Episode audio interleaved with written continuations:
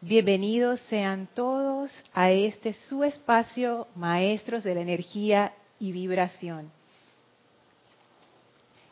Yo soy Lorna Sánchez, dándoles la bienvenida el día de hoy. Vamos a dar inicio con una visualización.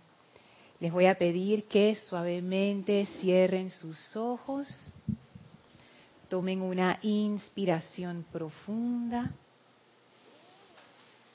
Exhalen. Inspiren profundamente. Exhalen. Inspiren profundamente. Y exhalen, sintiendo como toda la tensión del día se va. Lleven su atención a la presencia de Dios en su corazón inhalando profundamente esa llama blanco cristal y exhalando esa llama y visualizando cómo la llama se lleva de ustedes toda impureza, discordia e imperfección. Inhalen profundamente esa llama blanca de ascensión dentro de ustedes en su cuerpo físico y exhalen esa llama sintiendo como la llama se lleva de ustedes toda impureza y la transmuta en luz. Inhalen profundamente esa llama nuevamente en su vehículo físico y sientan la presencia del amado Serapis Bey envolviendo ese vehículo físico, perfeccionándolo, vitalizándolo y en la exhalación sientan esa llama como saca saca de ustedes toda impureza e imperfección. Ahora vamos a llevar nuestra atención al vehículo etérico. Inhalen profundamente esa llama en su vehículo etérico y exhalen, sintiendo cómo la llama purifica ese vehículo etérico. Inhalen la presencia del amado Serapis Bey en su vehículo emocional y exhalen, permitiendo que la llama purifique todo ese vehículo emocional, lo llene de luz, de armonía. Inhalen profundamente al amado Serapis Bey en su forma de llama, en su vehículo mental. Y en la exhalación permitan que el maestro se lleve con él toda la impureza e imperfección de ese vehículo, transmutándolo en luz Sientan ahora sus vehículos envueltos en esa radiación blanca cristalina del amado Serapis Bey. Inhalen profundamente esa llama pura de ascensión y de puro amor divino y permitan que esa llama los purifique, los libere, los eleve, los llene de energía, los llene de gozo, los llene de esperanza. Ascienda toda preocupación, toda limitación, toda apariencia discordante, sintiéndonos envueltos en esta gran llama protectora, vitalizadora, ascensional. Le damos la bienvenida a los amados serafines de Luxor, que ahora abren un portal frente a nosotros y avanzamos en conciencia a través de ese portal para conectarnos con el templo de la ascensión. Entren a través de las grandes puertas de ascensión y victoria. Atraviesen el jardín, suban las escalinatas, atraviesen el primer templo, atraviesen el segundo templo. Entren al tercer templo y a través y al final, en la pared del final, van a ver las puertas corredizas del cuarto templo. Presionen el botón a su izquierda y se abren esas puertas. Y nosotros entramos en la presencia del amado Serapis Bey, quien nos recibe una vez más sonreído, feliz, alegre, a ese templo que no tiene paredes, que no tiene límites, de puro blanco luminoso. Las compuertas se cierran tras nosotros. Y ahora estamos en presencia del Maestro en comunión humilde, alegre, confiada y abrimos nuestra conciencia al amado Serapis Bey, permitiendo que su energía victoriosa transforme nuestra mente humana en luz, y que ancle profundamente en nuestros corazones esa comprensión de la ley que el amado Maestro Ascendido Serapis Bey es. En gran gratitud y reverencia vamos a permanecer en este estado de conciencia mientras dura la clase. Tomen ahora una inspiración profunda. Exhalen y abran sus ojos. ¿Cómo se ve la, la, imagen? Bien, chévere. Bienvenidos sean todos a este su espacio, Maestros de la Energía Vibración. Bienvenida a Elmi, bienvenidos a todos ustedes que nos sintonizan por Serapis Bay Radio y Serapis Bay Televisión.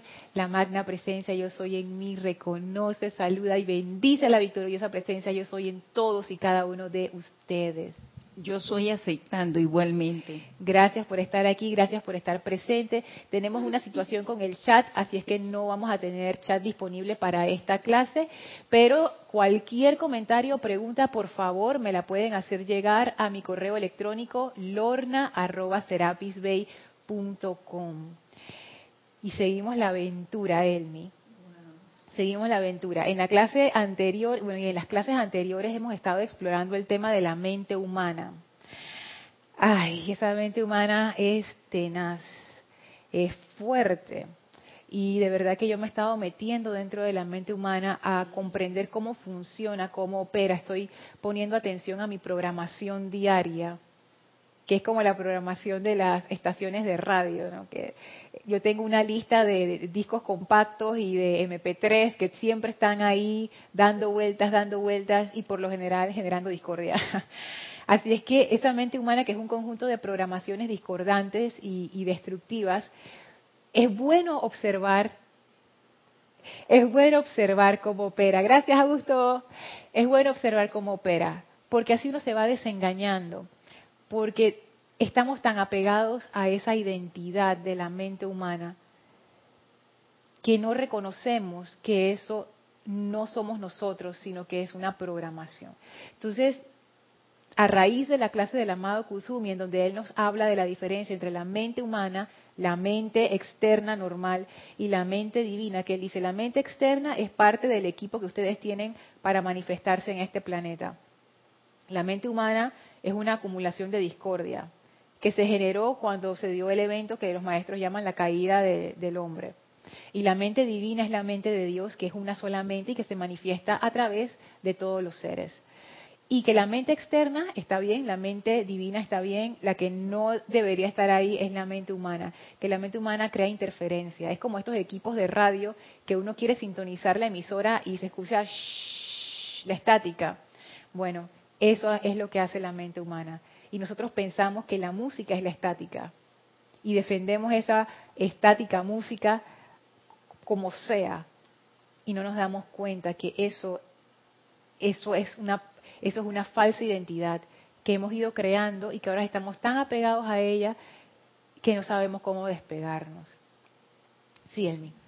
La mente humana ya se puede distinguir con la mente divina, Lorna. Cuando tú ves una cantidad de personas con esa mente humana, ya tú sabes que esos son niños, sí, porque se, comportan como niños, que no se deciden lo que quieren.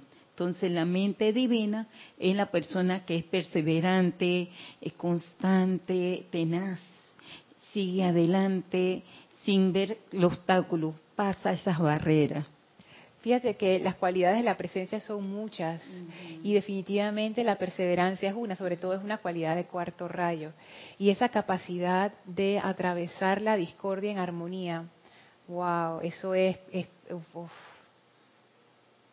Es difícil. Yo que lo vamos a lograr, Lorna, porque vamos para allá. Yo también lo creo. no lo estoy viendo tan difícil, lo veo un poco, un poco más suave porque ya uno está consciente y está poniendo de su parte. Tú sabes que el yo también lo, lo considero así. Y antes de que se me, que se me olvide, me acabo de acordar, este domingo tenemos ceremonial, eh, servicio de transmisión de la llama de la ascensión. Vamos a comenzar a las 8 y 55 este domingo 21 de mayo. Así es que están todos invitados a participar. Es una gran oportunidad para sentir de cerca esa llama de la ascensión, que es el camino de regreso a casa. Y eso del camino de regreso a casa es hermoso porque es el, camino de regreso a ti, que es lo que estamos hablando en estas clases realmente, ahora que estamos en el cuarto templo, qué, gran privilegio poder celebrar, celebrar un servicio de transmisión de la llamada de la ascensión. Porque ahora yo comprendo más eso de regresar a casa que es, y es regresar a, a lo que tú verdaderamente eres, a tu verdadera identidad. Todo eso que nos causa estrés, que nos causa angustia, realmente es producto de la mente. Yo no digo que no exista el dolor en el mundo, claro que sí existe, porque es parte de la experiencia de tener un cuerpo físico, emocional, mental y etérico. Cuando uno viene al mundo y uno encarna, por lo menos en un cuerpo físico, ya uno sabe que uno se va a golpear, se va a lastimar el, vehículo físico, porque, porque el mundo es así, porque las cosas pasan. A veces uno está moviendo una mesa y sin querer pa, se da con el, con el codo en la esquina. Y esas son cosas del diario vivir. Emocionalmente también hay veces que uno hiere a personas sin la intención de herir y viceversa también. Y esos son los golpes emocionales, que es, esos roces también, esas fricciones que se dan, eso ocurre, es parte de la vida normal de vivir en el mundo. Yo no digo que eso no exista y que no sea formativo, o sea, que eso es parte de nuestra experiencia. Lo que quiero decir es que por esa fijación obsesiva en la mente humana, es como si todos nosotros lo amplificáramos y cosas que se pueden resolver se convierten en tragedias, en maremotos, en terremotos, en cataclismos emocionales, mentales, etéricos, físicos, y no debería. Entonces, esa parte me parece, me parece importante. Yo recuerdo una vez que eso lo trajo Jorge eh, en su momento, hace, hace rato, que él decía que el dolor, no, perdón, que el sufrimiento es opcional. El dolor es parte de la, encarnación física, es parte de tener un cuerpo físico, pero el sufrimiento era opcional. Y la primera vez que yo escuché eso a mí me sonó como duro, porque yo dije, ¿cómo que el sufrimiento es opcional si todo el mundo sufre? Oye, yo he sufrido, todo, tú has sufrido, todo el mundo ha sufrido, ¿cómo que es opcional? Tú me estás diciendo que uno sufre por gusto. Pero no es que uno sufra por gusto, me doy cuenta, sino es que la programación de la mente humana nos predispone al sufrimiento. Es como si uno tuviera dos opciones, el amor y el sufrimiento, y la mente humana nos predispone a escoger siempre sufrimiento. Entonces, es cómo navegar contra esa corriente que es una corriente interna. Y es y eso es precisamente lo que estamos viendo en, en esta clase. Así que siento yo y eso también está bien relacionado con algo que hablaba el amado Serapis Bey, que es de la tontería de los sentidos. ¿Se acuerdan de esa frase? El maestro ascendido Serapis Bey, eso lo decía Jorge también bastante, que el maestro decía, tenemos que, tenemos que esperar a que se cansen de la tontería de los sentidos. Bueno, eso tiene bastante que ver, siento yo, con el tema de hoy. En las clases anteriores hemos estado hablando de la mente humana y de diferentes formas de reconocerla, hablamos del juicio, el juicio, la crítica, la condenación, hablamos de las fantasías que uno se inventa en su cabeza, hablamos de la queja, justo en la clase pasada hablamos de la queja y estuvo bien, bien chévere esa clase, y hoy le toca el turno a la autolástima. El turno es de la autolástima. Y eso es una de las maneras que tenemos para reconocer cuando estamos en mente humana. La autolástima es un sentimiento bien destructivo, nos dicen los maestros ascendidos, especialmente el amado maestro ascendido Saint Germain. Kira dio una clase magistral con respecto a la autolástima, creo que hace dos miércoles atrás, así que los invito a escucharla, donde exploramos eh, acá en el grupo y con ustedes también lo que eso significa. Y estuve, yo estuve tentada a referirlos a esa clase y no darla, pero yo digo, no la voy a dar porque es importante, porque yo también necesito descubrir cosas ahí con ustedes, de esa autolástima. Es un sentimiento, es un sentimiento bien particular, porque la autolástima te hace sentir mal. Y como su propia palabra lo dice, es, es, un, es, un, es un sentimiento malo que tú te haces a ti mismo, te lo infringes tú mismo. Y tú mismo en tu mente humana, usando toda esa programación, te vas arrastrando hacia abajo. Me acuerdo una vez que que Ramiro hizo ese comentario, que los maestros decían que la lástima es un sentimiento que te arrastra hacia abajo. Y él hizo el gesto, dice que eso a él lo impresionó mucho. Y cuando él lo hizo y lo dijo, a mí también me impresionó. Porque cuando tú te imaginas a alguien que lo están arrastrando hacia un precipicio, esas películas de miedo o de acción, que ustedes ven al protagonista ahí arañando el piso y los, bichos o la gente mala arrastrándolo hacia abajo, esa es la autolástima. Solo que las manos que te están agarrando para arrastrarte hacia abajo son las de tu propia mente humana. O sea, eres tú contigo mismo. O sea, es, es una locura, pero es así. Y la autolástima te hace sentir mal. La autolástima te hace sentir que el mundo la tiene contra ti. Pobrecita yo. Te hace sentir despojada de todo poder, de toda esperanza. Te hace sentir triste. Las veces que yo he sentido autolástima, que son muchas, te, hace sentir como, ay, pobrecita yo, yo soy la víctima de esta situación. Y esa autolástima es bien sutil. Puede ser burda también, pero también puede ser muy sutil. Puede ser... Y, y sabes que, Elmi, yo la veo bien pegada a la queja porque la autolástima y la queja son como, como primas cercanas, porque donde está una está la otra. Puede ser algo, eh, puede ser un gesto, esa autolástima. Por ejemplo, uno llega a un lugar y entonces uno quiere generar esa autolástima en los demás, porque es una proyección de lo que uno lleva adentro, y ponte que te duele el pie.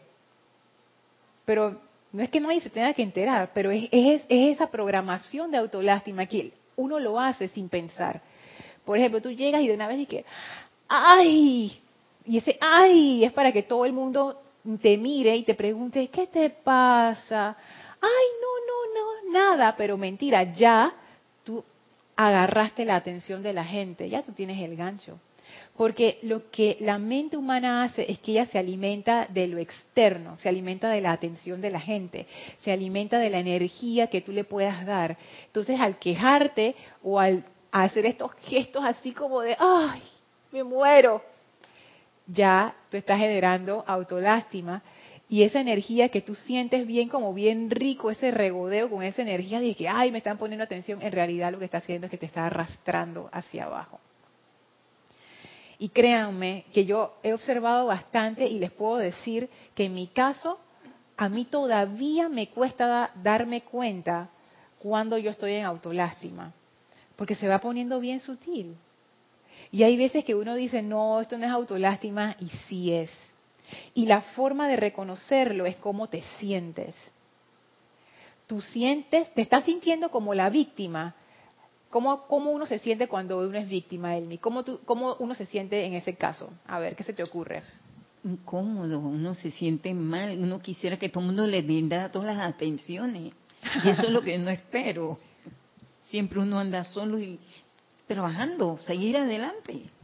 Uno está esperando que la gente te ayude, estás esperando que, que se ocupen de ti, estás... Que le resuelve las cosas, las necesidades, mira que no tengo, que yo no tengo que comprar, no tengo para comer, no, no. Oye, en la presencia te suministra solamente pensar y alguien, Lorna me dice, este plato de comida, wow, mira, lo necesitaba. La autolástima te pone en una posición de víctima. Y ojo, no quiere decir que tú no puedas pedir ayuda. No se trata de eso. claro que puedes pedir ayuda. Es la actitud. Es la actitud con la que uno pide. Es que pienso que tiene que tener el hábito de, estar en esa actitud, Lorna, porque no te deja crecer. Te impide ese crecimiento, de, despertar ese amor. Y como no tengo amor y ando quejándome, me voy abajo. Es que todo tiene que ver con esa mente humana y es una programación. Es un hábito, ese hábito de la autolástima realmente es un hábito. Un hábito simplemente es una forma de comportamiento que repetimos y repetimos y repetimos hasta que ya se vuelve inconsciente y uno lo hace y ni siquiera se está dando cuenta que lo está haciendo. Eso de, de, esperar que la vida me cargue o que yo me lo merezco, mira, nadie me dio las gracias, pobrecita yo, el mundo la tiene contra mí, todo eso, y, sentirte como que, ay, qué mal agradecido. O sea, ese, la autolástima tiene como ese sentimiento así que te, que te causa resentimiento, que te causa fricción, que te causa dolor adentro. No es un sentimiento agradable, pero que sí es agradable para la mente humana, que la autolástima te hace sentir bien dentro de tu mente humana. Porque tú quedas como la víctima y el pobrecito, digno de compasión y de cariño, y allá están los malos. Y tú eres el bueno, por supuesto, siempre.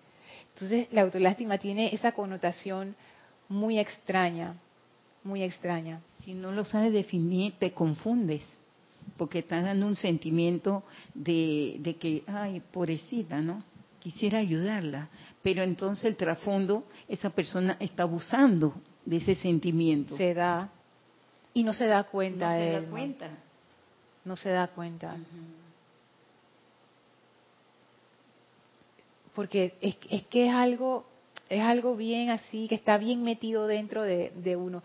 Y eso está también bien metido dentro de nuestra cultura, bien metido dentro de la psiquis del ser humano de esta época. O sea, no es algo solamente de uno mismo, sino es que toda la sociedad y toda la cultura tiene esa metido esa cuestión de que, ay, somos las víctimas.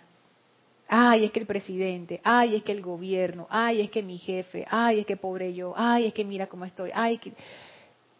Y ahí nos empantanamos.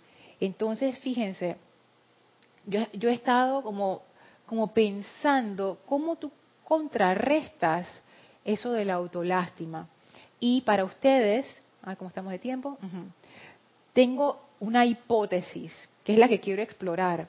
Y la hipótesis es que poner la autolástima en contraposición con la rendición y la acción. Y sé que es una, como un par eh, no común, porque a mí tampoco se me hubiera ocurrido poner la autolástima con la rendición, pero quisiera que, que lo viéramos desde ese punto de vista para ver qué descubrimos. Fíjense,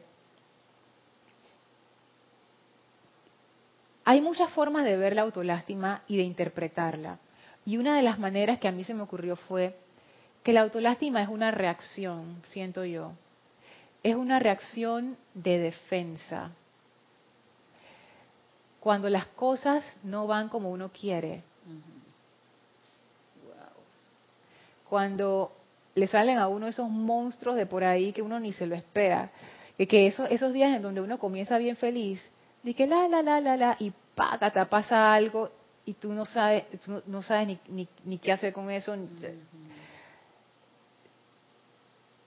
son esas situaciones, y hay de todo tipo, hay situaciones bien graves, como esa llamada que uno recibe a las 3 de la mañana, dice que, oye, necesito que vengas ya porque fulano de tal, no sé qué, esas llamadas, a cosas más, más sencillas, como por ejemplo, eh, ah, no puede ser, fulanito se tomó mi leche, e, ese tipo de cosas, hay todo un rango. Pero yo, yo veo la autolástima como una reacción. Cuando algo ocurre, que está, está en contra de lo que tú esperas, eso surge de una vez, es una forma de resistencia. No será, se pone agresivo, porque no, no hace lo que yo realmente espero que tú me hagas.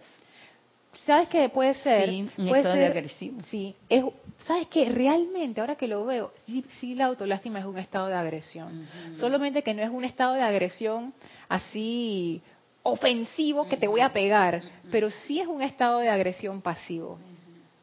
Sí es un estado de agresión pasivo. Y eso yo lo he visto, sobre todo lo he visto en parejas. Cuando uno de los dos se pone como el pobrecito, pero a través de esa autolástima pobrecito está tirando su veneno y ahí, ahí lo que hay es resentimiento. Entonces yo veo que la autolástima es una reacción, Sí, Elmi. Yo lo veo como una competencia, porque si yo estoy con, esa situación, con mi compañero, mi esposo, yo estoy viendo cómo lo hago que se sublime hacia mi capricho. Entonces llega una competencia para quien tiene más fuerza. Ah, no, no que se sublime, sino que se someta. Se someta. Entonces vamos a ver quién tiene más fuerza, él o yo. Porque yo logré que él hiciera lo que yo quería y me siento bien. ¿Cómo no? Ay, Dios mío. Fíjate, es que la autolástima tiene, es un arma, es un arma definitivamente, uno puede usar de muchas maneras, consciente e inconscientemente. Y viéndola desde un lado más misericordioso, quitándole un poco la connotación destructiva de por qué uno reaccionaría así, que no es que yo tenga la respuesta, por eso les, les tiro esto para que exploremos una de las formas que, que uno lo puede ver. Es eso, es una reacción cuando lo que ocurre no es lo que yo esperaba. Porque imagínense, si todo en mi vida fuera tal como yo quiero que sea, yo tendría autolástima. No, no dice él, no, para nada, qué, qué tontería, no. No, porque yo estaría súper feliz, porque todo va bien. Cuando uno le entran esos arranques de autolástima, cuando la cosa no es como yo quiero que sea. O sea, ni siquiera es que la cosa está mal, simplemente es no es como yo quiero, no es como, como yo me lo imaginaba ni como yo lo quería, ah, autolástima. Fulano me, dijo tal cosa y no era lo que yo esperaba, me ofendió, autolástima. Eh, la situación en el trabajo se volteó y ahora no es A, ve, ah, autolástima. Pero es esa reacción. Como un capricho.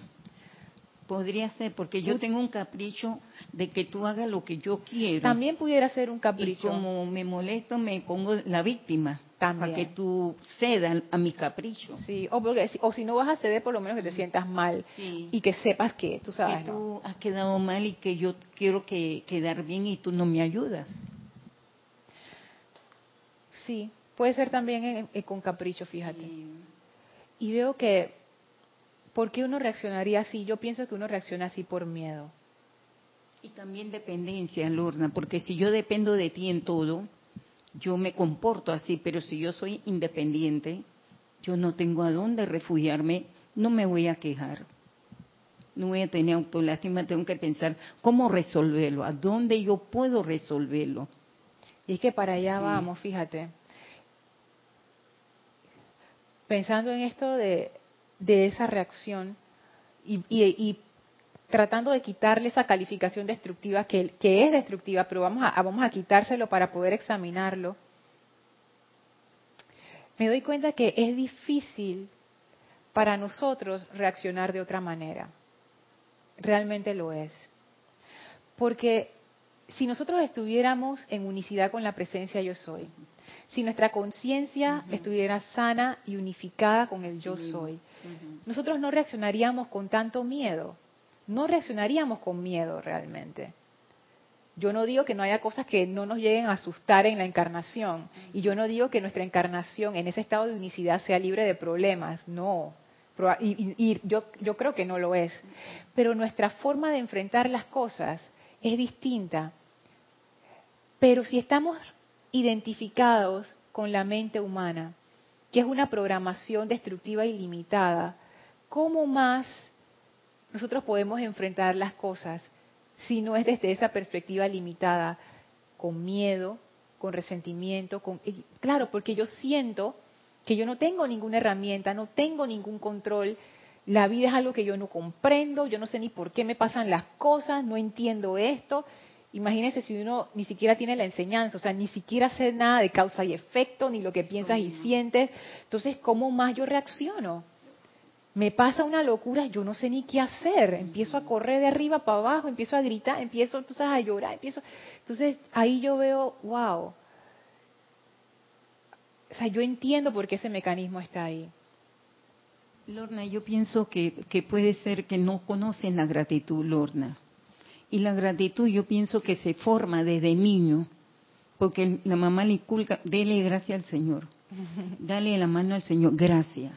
Y si yo tengo gratitud, Lorna, la presencia se tiene que manifestar, aunque yo no conozco una presencia, pero se va a manifestar el que no la conoce. Alguien les tiende la mano porque él es una persona agradecida por inicio, por principio, Lorna. Y las puertas siempre será abierta, estará eh, bollante de todo, de armonía, de paz y amor. Es que fíjate, la gratitud es una forma de conectarte con la presencia yo soy, así de salida, tu conciencia con esa conciencia una de la presencia, la gratitud. Vamos a ver el caso donde eso no es así, que es el caso cuando uno está identificado con la mente humana que la mente humana no es agradecida realmente. La mente humana es transaccional. Tú me das y yo te, doy. Así es. No, es, no, es, no, es, esa gratitud de la que hablan los maestros. Entonces, desde esa perspectiva, y nosotros estando tan identificados con eso, yo puedo comprender por qué uno reacciona así. es, como tratar de comprender las cosas, ¿no? Y en vez de, de, autoflagelarte y de darte con latigazos y que, ay, qué mala soy por la autolástima, es como que, ay, pero ¿por qué esa autolástima está ahí? Porque es un mecanismo de defensa. Cuando te vienen esas marejadas de la vida y tú no sabes qué hacer, de verdad, oye, ¿qué, ¿qué tú haces? Y la mente humana hace lo mejor que puede. Entonces, pensar en eso, no, wow, eso, lo de la autolástima. Y entonces entra el tema de la rendición, que ahí, y esta parte es totalmente experimental. Y casualmente hoy tuve una oportunidad de, ponerla en práctica, de una manera así bien, bien fuerte. Porque la autolástima, y nuevamente repito, esto que estoy diciendo es experimental, vamos a explorarlo. La autolástima es una resistencia, es una resistencia. Es una resistencia a lo que me está ocurriendo. ¿Y cuál es la otra cara de esa resistencia? Rendición. Entonces yo me puse a pensar en eso, yo, wow, rendición. Y también me puse a pensar cuál es otro extremo de la rendición que está fuera de equilibrio, que es la sumisión. Entonces allí vamos a hacer esa diferenciación, porque rendición, como la ven los maestros ascendidos, no es lo mismo que sumisión estar sumiso, someterte, ponerte debajo del pie de alguien. Eso es sumisión. Rendición, según lo explican los maestros, es otra cosa. Y es otra cosa que yo todavía no comprendo bien y que yo les quiero confesar que a mí me, me causa miedo. A veces. Sí. Lorna, esa sumisión se puede ver donde yo estoy sumisa porque yo quiero que tú me des lo que yo deseo. Sí. Pero ese es momentáneo, porque eso no se mantiene. Eso se va. Sí. Se disuelve en el aire, porque el momento que me lo diste se me olvidó y vuelvo y tácata, venga. Ahí está. Sí, esa sumisión no, es no, es permanente. No es, permanente para nada. Y quiero hacer la diferenciación. Y, esa, y esta diferenciación también es parte de la exploración, fíjense. Podemos ver, vamos primero con la sumisión o vamos a hacerlo de esta manera. Imagínense esto. Rendición de un lado, sumisión de otro lado. Rendición, asocienlo con interno. Y sumisión, asocienlo con lo externo. Entonces, rendición interno, sumisión externo. Entonces, vamos a la sumisión. En la sumisión, yo veo que uno se somete a qué? A las apariencias.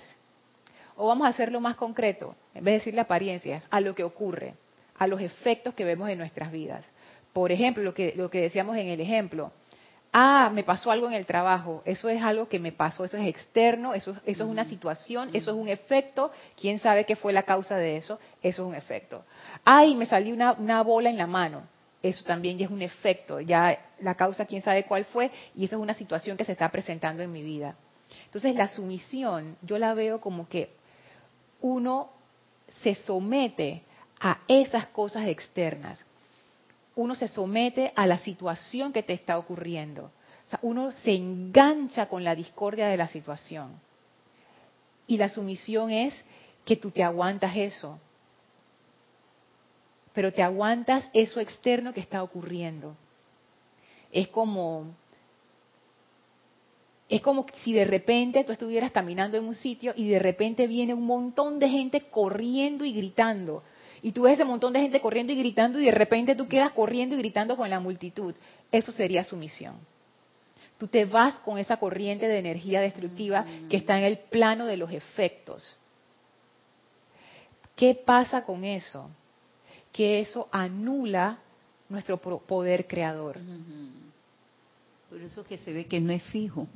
No, porque lo externo siempre cambia. La, forma que lo, lo, presenta, porque varía, hay diferentes formas. Es diferentes formas. Entonces la sumisión yo veo que uno se engancha con la apariencia, se engancha con el efecto. Y si, por ejemplo, el efecto es un merengue, uno queda bailando merengue. Si el efecto es un reggaetón, uno queda bailando reggaetón. Si el efecto es rock, uno queda bailando rock. Como que contamina, como lo lleva uno. Te contagia. Sí, te contagia pero ese contagio es algo que tú hiciste, o sea, tú te sometiste a esa situación. Y no te das de cuenta. Ah, no. Estás haciéndolo y después dices, ay, yo hice eso, no puede ser. Yo. Y a veces uno sí se da de cuenta cuando pasan cosas muy fuertes en la vida de uno, que te, como tú dices, te estremece, te estremece, y tú sientes ese estremecimiento, y ahí es donde tú tienes las dos opciones. Me dejo llevar por ese estremecimiento emocional que es, es terrible, o sea, si es una cosa pequeña, no tanto. Pero vamos a decir que es un evento así que fuerte, que te, ¿cómo que se dice eso? O sea, te amaquea, o sea, te mueve como, como un terremoto de escala 8 o 7 que tú sientes que la pared se va a caer. Toda tu estructura emocional tiembla y, y se resiente y se mueve. ¿Cómo yo hago? ¿Cómo, ¿Qué yo hago con toda esa energía? ¿Cómo yo proceso eso? ¿Qué yo hago con eso? Porque ahí la posibilidad de someterme está, o sea, yo no tengo que hacer mucho. Por el momentum destructivo que tengo, gracias a mi mente humana, es facilito que yo me vaya con el terremoto. Y ahí es donde entra lo del amado Serapis Bey. Tenemos que esperar a que se cansen de la tontería de los sentidos. Y saben que para mí esa frase empezó a tomar otro tono. Porque antes yo lo veía como que, primero, el maestro nos está llamando tontos. Eso era lo primero que yo pensaba. Después, ah, es que los sentidos son tontos. Después, ah, que las cosas de los sentidos, esas son puras tonterías. Por supuesto que yo no pensaba en mi corazón que eran tonterías y bien que estaba pegada a un montón de esos, pero intelectualmente uno dice, ay, son tonterías. Pero ahora me empiezo a dar cuenta de qué es lo que pienso yo, el maestro se refiere. Y creo que se refiere a que en algún momento ya sea por la aplicación que uno hace, por, por, estar, por aplicar la enseñanza, tú vas agarrando gusto por la armonía. Tú vas agarrando fuerza. Es como si tú fueras desarrollando fuerza, así como cuando la gente va a, los gimnasios y cuando uno empieza a hacer ejercicio todo le duele y uno dice, ay, tampoco mi vida. Pero, a ver, autolástima y queja. Pero después, ya cuando tú llevas tres meses ejercitándote qué diferencia. Y tú, tú mismo sientes que tu cuerpo quiere como, tú sabes, más desafío, más chévere. Y no se siente bien. Entonces, ahí, así es como lo empiezo a ver ahora. Cansarse de la tontería de los sentidos quiere decir que va a llegar un momento, y va a llegar para todos, en que el gusto, no sé, el gusto interno se va a empezar a desarrollar y nosotros vamos a empezar a detectar o a, o a preferir, a preferir lo armonioso en vez de la discordia. Y cuando esos momentos empiezan a llegar, gracias Padre, porque ahí entonces realmente tenemos la opción de escoger. Porque la opción siempre está, pero si yo tengo un gran momento que me, que me tira al lado de la sumisión y la autolástima, realmente yo no, yo no, yo no tengo que yo no, yo no tengo posibilidad de escoger, porque mi momentum me empuja totalmente aplasta cualquier libre albedrío de, mi corazón, porque el momentum es demasiado grande y yo todavía no he tomado el gusto por las cosas armoniosas. Pero llega un momento en que cuando se te presenta esa situación y tú ves la sumisión y tu mundo emocional está resquebrajándose y temblando, tú dices, yo sé qué pasa si yo agarro esa opción es lo que me está pasando ahora mismo, uno diría. O sea, no, ahora mismo, sino eh, siguiendo el ejemplo, como que, que tú sientes que el, el amaqueo y el movimiento en tu mundo emocional. Y si yo sigo en ese camino, eso es más de lo mismo, eso es lo que va a seguir ocurriendo. ¿Qué otra opción hay? Y surge entonces la opción de la rendición. Y la opción de la rendición es algo que yo les, les confieso que todavía lo estoy explorando. Y como les decía, me produce un poco de ansiedad. Pero lo probé porque hay que probar las cosas. Y en este caso particular, en esta, situación donde tuve la oportunidad de probarlo, lo que hice fue, sintiendo todo ese amaqueo emocional y ese sentimiento discordante y de miedo y de angustia y de ansiedad, hice lo que los maestros dicen literalmente. Me senté en un lugar donde nadie me iba a molestar, cerré mis ojos, tomé una inspiración profunda y empecé a respirar, como recomienda el amado Mahashohan, profundamente. Ni siquiera llegué a hacer respiración rítmica, simplemente respirar profundamente. Y permití que ese sentimiento y, y ese movimiento emocional le di la bienvenida. Le di la bienvenida. No hice nada por evitarlo, no me resistí. Y lo que hice fue con cada inhalación yo me imaginaba llevando toda esa energía a mi corazón y ese corazón ahí se liberaba y lo hice. Pasaron cinco minutos y nada. Diez minutos, nada. Quince minutos, nada. Veinte minutos, empecé a mejorar. Veinticinco minutos, treinta minutos, ya bajó la intensidad. Siento yo que cuando uno se hace ese tipo de rendición, que uno no se resiste a lo que uno está experimentando en ese momento, uno le permite a la energía en el cuerpo emocional fluir. Y como uno la atrae al corazón, que sabemos que ahí está la llama triple, que es un poder transmutador, es como que tú, permites que esa energía fluya, se transmute y se libere. Y esa energía no queda dando vueltas dentro de ti, dentro de ti, porque no, no le da salida porque si te resistes es como si tú le pusieras un tapón y esa energía sigue dando vueltas en, tu cuerpo, haciéndote daño, enfermándote, lastimándote, causándote más angustia, más desesperación, más inarmonía. Entonces, yo pensaba en esto, cuando uno tiene situaciones difíciles, ay, también me pasó ahora que recuerdo en, en, una experiencia así bien, bien dura que tuve el año pasado, que la cuestión se resolvió cuando yo me rendí. Y rendir no quiere decir que, me, fui sumisa y que acepté como que, bueno, si esto es así, ni modo, me lo aguanto, y triste, y no sé qué, y, con mi fardo de, de tristeza encima, no. Siento yo que cuando uno hace la rendición, uno primero se abre al momento presente, a lo que está ocurriendo en este momento. Y uno corta toda esa preocupación del futuro y el pasado y lo que va a ser y lo que fue, porque esas son cuestiones de la mente humana. Y me acuerdo mucho de, Carlos Llorente, porque él siempre anda con eso, que el, pasado y el futuro es cosas, cuestiones de la mente. Y el presente es la cuestión de la presencia. Y yo le he dado vueltas a eso, fíjense, y me he dado cuenta que hay sabiduría en esas palabras. En la rendición, como lo llegué a experimentar. Y estoy segura que hay muchas formas de experimentarlo y recuerden, todavía estoy empezando a experimentar esto. No, no, todavía no, no puedo decir que ah, ya lo logré, no. Pero me doy cuenta que lo primero es anclarte en el presente. ¿Qué es lo que estoy sintiendo ahora mismo? ¿Qué es lo que yo quiero?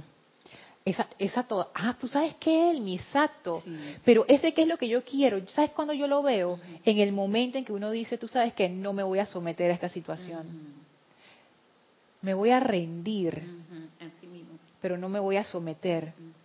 Pero a quién uno se rinde, y aquí viene la cuestión, a la presencia, no a las situaciones externas. Y si ustedes sienten que esto es abstracto, en realidad no lo es. Porque ese ejercicio para mí fue muy real, tangible y visible y me aterrizó bastante. Y rendirte a la presencia es en este momento, ¿qué estoy sintiendo? Lo que sea, en este momento, no di que en el futuro, en el pasado, no, en este momento que estoy sintiendo. Y en vez de rechazarlo con miedo, con más odio, con más, con más ansiedad, toma una inspiración profunda y abrázalo. Y yo realmente lo visualicé así, como que ven acá, ven acá. Y abracé mi cuerpo emocional y abracé toda esa energía. Inhalé al corazón. Y cuando exhalaba, lo visualizaba pasando a través del corazón y liberándose en luz. Inhalaba al corazón. Y me di cuenta que, ¿por qué, yo le ¿por qué le tengo miedo a esta energía? Si es simplemente energía. Y ahí también caí en cuenta cómo es como en Panamá hay un dicho que dice desde cuándo los mosquitos echan flit. Para nosotros flit es esto, estos eh, baigón, ¿cómo se llama? Estas, estas cosas que matan los, las plagas, que son unos sprays. Entonces en Panamá había uno que le decíamos flit, entonces la gente dice, ¿desde cuándo los mosquitos echan flit? O sea, que está como al revés, pues. O sea, pones la carreta enfrente del burro. O sea, ¿desde cuándo el mosquito te va a decir a ti qué tú vas a hacer? Pero eso es lo que yo permito cuando yo me someto a las circunstancias externas. Yo le digo a la energía externa, bueno, dime tú qué yo voy a hacer, dime tú qué hago.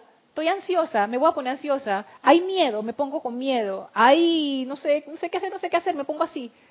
O rendición es mirar esa energía a los ojos sin miedo. Eso es algo que dice la amada Madre María. Ustedes le tienen miedo a sus vehículos. Y yo pude experimentar eso. Y yo dije, tú sabes que no, no, no. Abraza ese vehículo. Tú eres el dueño de ese vehículo. Ese vehículo no te manda. Es más, ese vehículo necesita tu ayuda en este momento. Abraza esa energía, llévala al centro, a la presencia, y libérala allí. Tú sabes, Lorna, que es importante lo que estás diciendo sobre la rendición. ¿Sabes por qué? Porque cuando yo tenía que tomar una decisión para entrar en, en la vida vegetariana. Es que el momento que me decís, ya tú no vas a comer pollo, ya tú no vas a comer esto, y te voy a quitar el maíz, te voy a quitar lo otro. Oye, yo voy a llorar, ¿cómo tú me vas a quitar algo? Me voy a morir, ¿cómo tú me vas a ayudar? Oye, no me estás ayudando. ¿Qué va, amiga? Yo, bueno, amada presencia de Dios, yo soy voy a caminar por un camino que nunca en mi vida he caminado. Y calladita, buscando informaciones sobre los alimentos. Y te voy a decir algo, Lorna, más antes yo hubiera hecho esto. Oye, yo he perdido mi tiempo, yo no había conocido ese universo. Me siento bien, me siento, no me siento cansada, me siento con vitalidad, me siento feliz. Qué bueno. Pero en realidad, como siempre, uno está en un gran silencio porque uno se está pidiendo esa protección y esa iluminación divina. No me puedo estar riendo en todo momento, que no me puedo desconectar al mundo externo. Tengo que estar siempre en, el mundo divino. Sabes que voy a usar tu ejemplo, Elmi, porque esa es la, actitud, como rendirte realmente es dejar de pelear. Sí. Rendirte no es someterte, a lo externo. Rendirte es dejar de pelear contigo mismo. Yo dejar de pelear con mi propia mente humana. ¿Dónde está esa tormenta? Dentro de mí, está en mi mente humana. Está aquí adentro, no está afuera, está adentro. Yo necesito dejar de pelear conmigo. Y en el momento en que yo depongo las armas conmigo misma y digo, bueno, esto es lo que está ocurriendo, y hay veces que uno tiene situaciones difíciles, cosas que, se presentan en la vida de uno o en la vida de tus seres amados, que tú no puedes controlar eso y no lo puedes cambiar. Y en ese momento, ¿qué uno hace? Rendición. No sometimiento, no sometimiento, rendición. Primero que todo, mira lo que quiera decir en la clase del miércoles, busca el centro, equilibrio lo primero, lo primero, buscar el centro, buscar el refugio. Respira profundo. Y eso que estás sintiendo, llévalo a tu corazón. Y yo les digo, a mí me tomó un rato porque me doy cuenta que esas cosas no son instantáneas, todavía no lo son. Hay que darles tiempo para que funcionen, pero funcionan. La respiración, funciona, la visualización funciona, pero hay que darles tiempo. No hagan esto por cinco minutos y que, ay, no me funcionó. No, por lo menos 20 minutos. A los 20 minutos ustedes van a empezar a sentir el cambio. Y ya después de eso es como que se va acelerando, porque ya como están más armoniosos, es más fácil ser magneto de más armonía. Entonces ya se van bajando las aguas, se va quietando la cuestión y entonces allí viene lo hermoso de la rendición lo feliz que te sientes, Lorna. Fíjate, ¿qué es lo que ocurre cuando uno hace eso? Por supuesto, toda esa energía que uno estaba consumiendo, peleando contra sí mismo, ya está transmutada y tranquila. Y entonces tú te puedes centrar. ¿Qué es lo que vas a sentir? Armonía, vas a sentir una tranquilidad. Y en ese momento, ahí tú vas a ser iluminado. En ese momento, ahí la puerta realmente se abre. Entonces, ahí en ese momento tú vas a empezar a pensar claro. Tú no puedes pensar claro cuando estás en sumisión, ni cuando estás en autolástima, ni cuando estás en queja. Eso es mentira. Uno toma malas decisiones, uno no piensa, uno está metido en esa tormenta espantosa y horrible.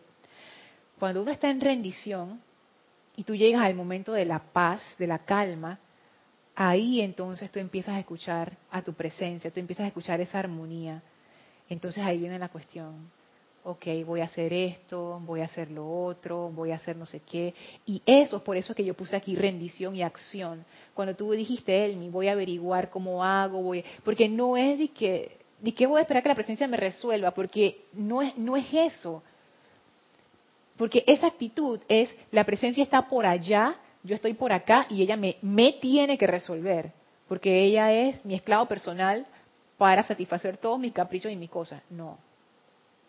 Tú eres esa presencia, pero necesitas escoger, dejar la tontería de los sentidos, pero no y eso no es algo forzado, eso es algo que ocurre natural. Y eso les va a ir pasando, si no es que ya les está ocurriendo, que en una situación difícil, en vez de irse por la parte de la sumisión, la autolástima y la queja, ustedes dicen, justo antes de entrar en ese laberinto de horror, ustedes dicen, ¿sabes qué? Yo voy a agarrar la otra opción. Y he escuchado de ustedes muchas historias al respecto, cosas que ustedes me escriben o me cuentan. Y sí o no que eso hizo toda la diferencia. Porque cuando tú te vas por el lado de la rendición, Tú simplemente estás presente en lo que está ocurriendo en tu vida, sea hermoso o sea terrible. Porque yo no le voy a poner un, ¿cómo se llama? Una cubierta rosa llena de dulce. A veces la vida se pone bien terrible. Y a veces los senderos que uno tiene que recorrer en la vida, no todos son la pradera llena de conejos y de flores con sol. Hay unos que son bien tortuosos que están por allá en unas montañas todas para, llenas de páramos y tú ves para la izquierda, ves para la derecha y como que no hay nada. Y aún en esos momentos, aún en esos momentos, tú puedes encontrar paz. Hay cosas que uno no puede cambiar. Hay muchas cosas que uno no puede controlar. La vida es demasiado grande para tratar de meterle en una botellita. Es como tratar de meter el Amazonas en, un pequeño frasquito y decir, ya te tengo. No. Nuestro lugar, nosotros somos parte de esa vida, parte de esa corriente. Hay que saber esperar, Lorna. También. Paciencia. paciencia. Y entonces la paciencia, siempre te dije que, que esa paciencia se manifiesta en armonía. Y al tener esa paciencia y esa armonía, la iluminación divina me va a llegar. me va a decir cómo yo puedo resolver esta situación. Y hay veces que la solución no es lo que tú pensabas que era, pero ese camino, a pesar de que es a través de un páramo, se puede hacer en armonía. Y tú sabes que yo veo eso bien cerca de la llama de la ascensión. Bien cerca de la llama de la ascensión. Y yo veo por eso que esa rendición y eso que estamos viendo de cuando hay una situación difícil, ¿qué tú vas a escoger? Eso es parte de la llama de la ascensión. Porque uno siempre puede escoger la sumisión, pero tú también puedes escoger la armonía. En ambos se necesita hacer una escogencia consciente y en ambos tú vas a invertir energía. ¿Y en qué tú quieres invertir? La rendición es, es siento yo que es muy poderosa, porque te, te permite, te permite actuar, te permite resolver, te permite transitar a través de las situaciones. La sumisión no. La sumisión es un camino sin salida. Por eso que me gusta la rendición y acción, porque en el momento que yo me estoy rindiendo ante la presencia, buscando la solución, hay una acción. Y esa acción es donde yo voy a actuar internamente, eh, eh, buscando refugio a los seres divinos. Y a la presencia. Y a la presencia, mira. Fíjense que el amante de la enseñanza 0003, ese es no dar consejos a otros. Magna presencia yo soy, dice el maestro ascendido San Germain, vayan a un lugar tranquilo, cuando tengan un problema, una situación, donde nadie los vaya a molestar y digan lo siguiente, magna presencia yo soy, necesito que me reveles la actitud correcta que he de seguir en esta situación. Yo no me canso de referir ese decreto cuando alguien me hace una pregunta de este tipo. Porque la actitud correcta es que eso es lo que necesitamos saber. Y eso solamente uno lo puede saber cuando uno está en rendición, cuando tú no estás peleando contra la situación. No necesitamos pelear contra la situación. Lo que necesitamos es ser la presencia comandadora de esa situación. Y la única forma de hacer eso, aunque parezca contrario, es hacer la rendición, no a la situación, a la presencia, que es la solución. Que ella te va dando la acción a la vez. Y te da, porque la presencia es acción, Dios en acción, Dios en acción, lo dice el amado San Germain, que a mí me encanta. Esa presencia yo soy es Dios en acción. ¿Qué somos nosotros? Dios en acción, en acción. Es una energía que va hacia adelante. Y bollante, Lorna. Tú sientes esa armonía, tú sientes esa paz. Así es que eso, ese ejercicio de, de rendición, wow. Gracias Padre que lo pude experimentar para darme cuenta que estas cosas que uno lee y que los maestros dicen, sí funcionan. Solo que hay que tener paciencia al aplicarlas y realmente hay que seguir las instrucciones que dicen los maestros. Ríndete, ya deja de estar peleando contigo mismo. No te sometas. Y el amado, el amado Serapis Bey lo dice en uno de sus libros. Esto no es sumisión a las cosas externas, esto es rendición a la presencia interna. ¿Y qué significa esa rendición a la presencia interna? Que uno se desidentifica de la mente humana. Es como si tú te quitaras ese sombrero que es más bien como una máscara de monstruo y tú te la quitas, la pones a un lado para ser quien tú eres. Eso es la rendición. Tú dejas ir la mente humana, aunque sea por un ratito, deja ir, esa cosa no te va a ayudar y no te va a servir y no te va a resolver nada. Déjala ir, déjala ir. Eso es rendición deja ir esa identificación con la mente humana, porque la identificación es el, problema. Deja ir la identificación con la mente humana, céntrate en ti, que es tu, eres la presencia, ríndete, pon esa energía dentro de tu círculo electrónico de acción.